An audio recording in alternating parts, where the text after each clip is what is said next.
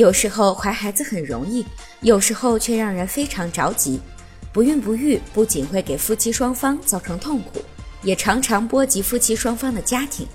试管婴儿实际上就是一种体外受精的技术，医生将精子和卵子取出后，让他们在体外的环境中完成受精过程，然后把早期的胚胎移植到子宫当中。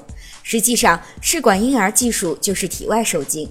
试管婴儿不是人工制造的，这种特殊的助孕技术只是帮助精子与卵子的相遇结合，和正常受孕的妈妈们一样，整个受孕期都要经过漫长的十月怀胎的过程。要进行试管婴儿培育前，需要做许多的准备工作。首先，男女双方都要身心健康，无遗传性疾病。一般情况，女方年龄不超过四十岁，男方不超过五十五岁。若女方年龄过大，则流产率过高。年轻的女性卵巢功能较好，试管婴儿的成功率就相对高一些。